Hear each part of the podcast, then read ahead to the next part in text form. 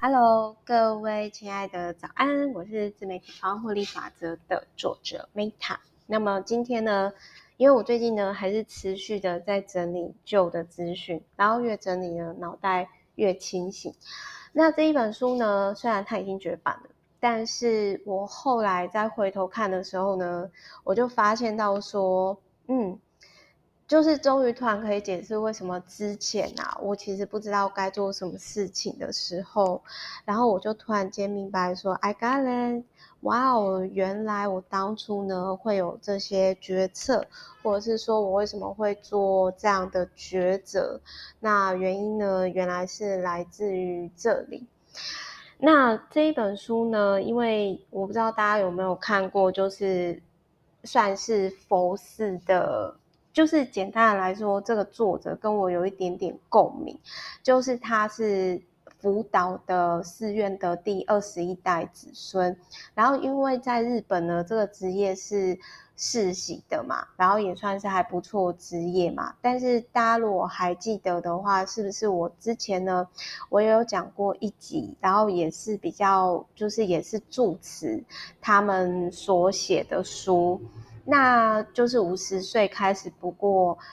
配合别人的人生的那一本明取方言，但是呢，这个作者呢，他就比较没有像明取方言那么幸运，他继承的寺庙的，我现在再来看呐、我现在再来看，我就觉得说，他继承的寺庙，他们家，因为他已经是第二十一代子孙嘛，那我个人在猜，应该是落寞，就是已经破破产了，就是。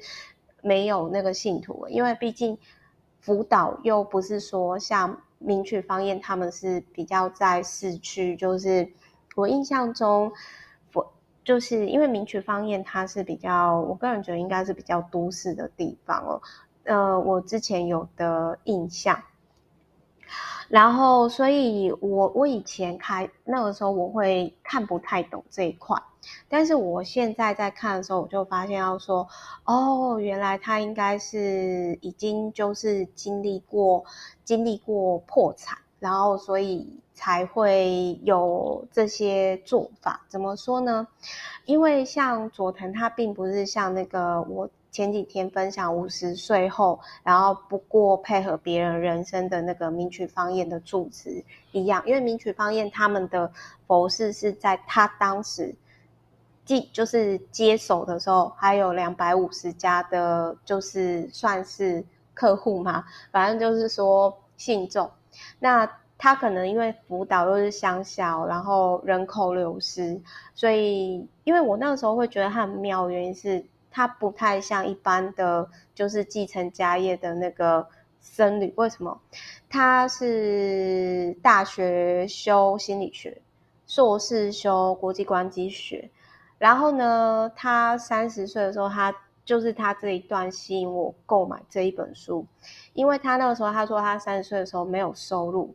但是他仍然取得财富管理师租赁经营的证照，然后一面投资重新振作，然后所以他后来就变成说是财富投资的僧侣，我觉得他有点类似。当和尚遇到钻石的日本版本吧，然后他后前后来就是以游牧僧侣举办讲座。那我个人是觉得说，他之所以会这样游牧，是因为他还没有找到他要在哪边定点下来。然后我觉得他可能也是没有。嗯，就是怎么讲呢？就是我个人，就是我以前啦，我会看不懂这种介绍方式。但是当我现在转了一圈，就是自己也开公司，然后就是又出书，然后包含就是经历过佛寺住持骂过世的这一段，我再回过头来看一段，我就发现到说，哦，原来作者曾经经历了那样，难怪他相较于一般的住持呢，他会特别重视钱。他可能曾经经历过，就是他的家族的那个寺院，就是呃面临就是没落的那个状态，就很像我阿嬷的那个佛寺，后来就是决定卖给工厂。那呃，就是那个时候，其实我被我阿嬷的影响呢，是其实我也不会想要，我们家族都没有人想要继承他这一块。但是我在那个时候，我心里想的跟这个，其实我会感触这一本书，我会感触那么深的是呢，一样是就是佛是住持的后代哦，那他其实很重视钱，因为他们曾经可能曾经经历过这些事情，所以他会觉得说我要更去了解金钱。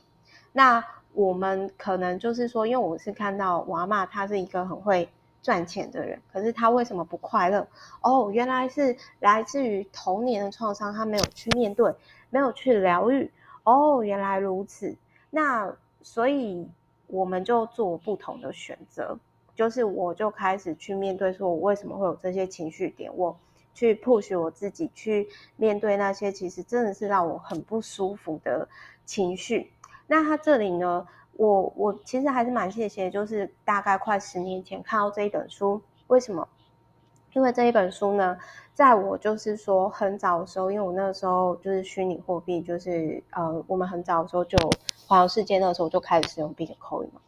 那我那个时候呢，我大概知道说，哦，我已经有了一笔就是运气好运来的就是 money。那我有这个好运来的 money 之后，我要如何再更有效的运用？所以，我其实当初哦，我会选择就是很早期就选择开始投资，就是呃，像是就是我就选择说好，我至少我要朝向就是说有一个呃，就是至少一间以上的那种小套房出租，就是小的房子出租，都是来自于这一本书的启发。那这一本书呢，这个作者呢，他因为那个年代也比较早，所以他就是分享他的，他本身就是有有这相关的证照。那我也很谢谢这个作者，让我那个时候呢就决定朝向，就是至少我要有这两个，就是算是投资的工具。虽然我在当时还没有，就是想说要取得这个证照。但是我告诉我自己说，嗯，我我至少就是说，我知道投资股票跟房地产这两块可以开始，就是去投入。然后到现在，呃，回过头来看，我觉得我很谢谢当初有这本书撒了种子。好，那这本书呢，我先跟大家讲，就是他有十个决心，他就说如何帮助自己保持正确的理财观哦，有十大。那他就有提到说，每个月要在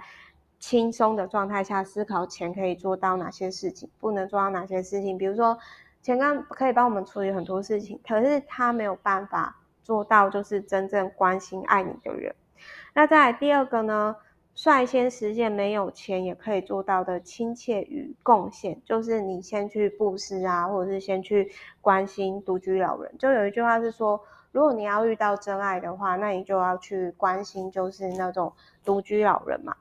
那在第三个呢，就是每个星期日在宁静的空间，以一个小时的时间检讨与金钱的相处之道。就是你每个礼拜至少要花一个小时，然后问有没有跟钱好好相处。然后在第四个呢，给自己奖励之前，要先做让重要的人开心的事情。就是大家有没有注意到，它都是你要获得什么，你要先给予什么。然后他说，启动巨额资金时要注意小额的损失。然后第五个呢，就是说你至少要花三个月的时间学习金钱与投资的基础。然后第七个呢，就是至少要有三位可以讨论金钱相关问题的朋友跟交流。然后第八个呢，是定期的进行管理烦恼步骤，以及拥有不为钱所困扰的心。然后第九个是当他人资金超过五十万的时候，将三成资金花在父母跟小孩身上。我觉得这挺特别的，因为我不知道他有没有家人或小孩。然后最后一个呢，我觉得是从现在开始大家就可以每天做到的，就是每天就告诉自己说，哦、我会好好跟金钱相处。度过幸福而富饶的人生，我会好好，请大家就是开始跟我一起念，我会好好跟金钱相处，度过幸福而富裕的人生。好，所以大概就是这十大点哦，就是提供给各位参考。那我觉得说类似的概念呢，大概就是都蛮类似的。就是如果你有看《当和尚遇到钻石》系列，或者是财富的心灵法则，呃。大家都有异曲同工之效。那我在当时呢，我会觉得说，我在当时我会觉得说呢，就是呃，我可能当时我虽然还没有很确切说我要怎么做，但是我至少就知道说，好，我大概是要考取哪些证照，然后 OK，我至少就是要房子出租，然后呢，我要就是怎么怎么做，然后后来回过头来再看呢，我就突然间。我觉得就是我现在突然间看得懂，为什么这个僧侣他那么重视钱，他一定曾经为钱所苦。然后后来就是这个作者，这个佛事住持的僧侣也有提到说，追求高获利的数字呢，其实你并不会真正的快乐。就是他也有提到这件事情。那他还有提到说呢，就是有些人就是会觉得说啊，只要有钱啊就可以做到什么什么什么。没有，其实我看到，包含比如说我在我我阿嬷身上啊，或者是我我们家族有一个已经过世的叔叔，我看到其实是，如果你没有向内看的话，你没有找到你人生一辈子要做的事情，其实你不会快乐。所以就是祝福大家，就是跟钱好好相处之外。用钱帮你赚钱之外，然后呢，我也希望大家呢可以就是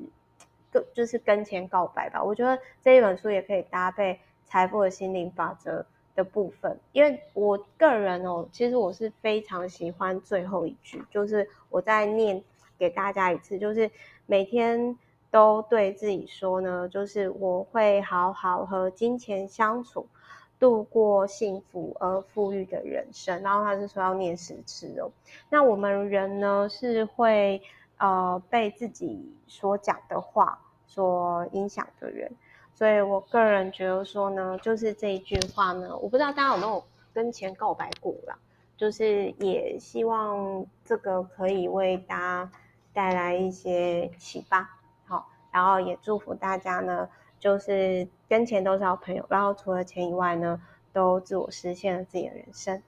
好，我是 Meta，我们就下一集见。反正这一本书就蛮适合跟财富的心理法则，然后跟那个呃，就是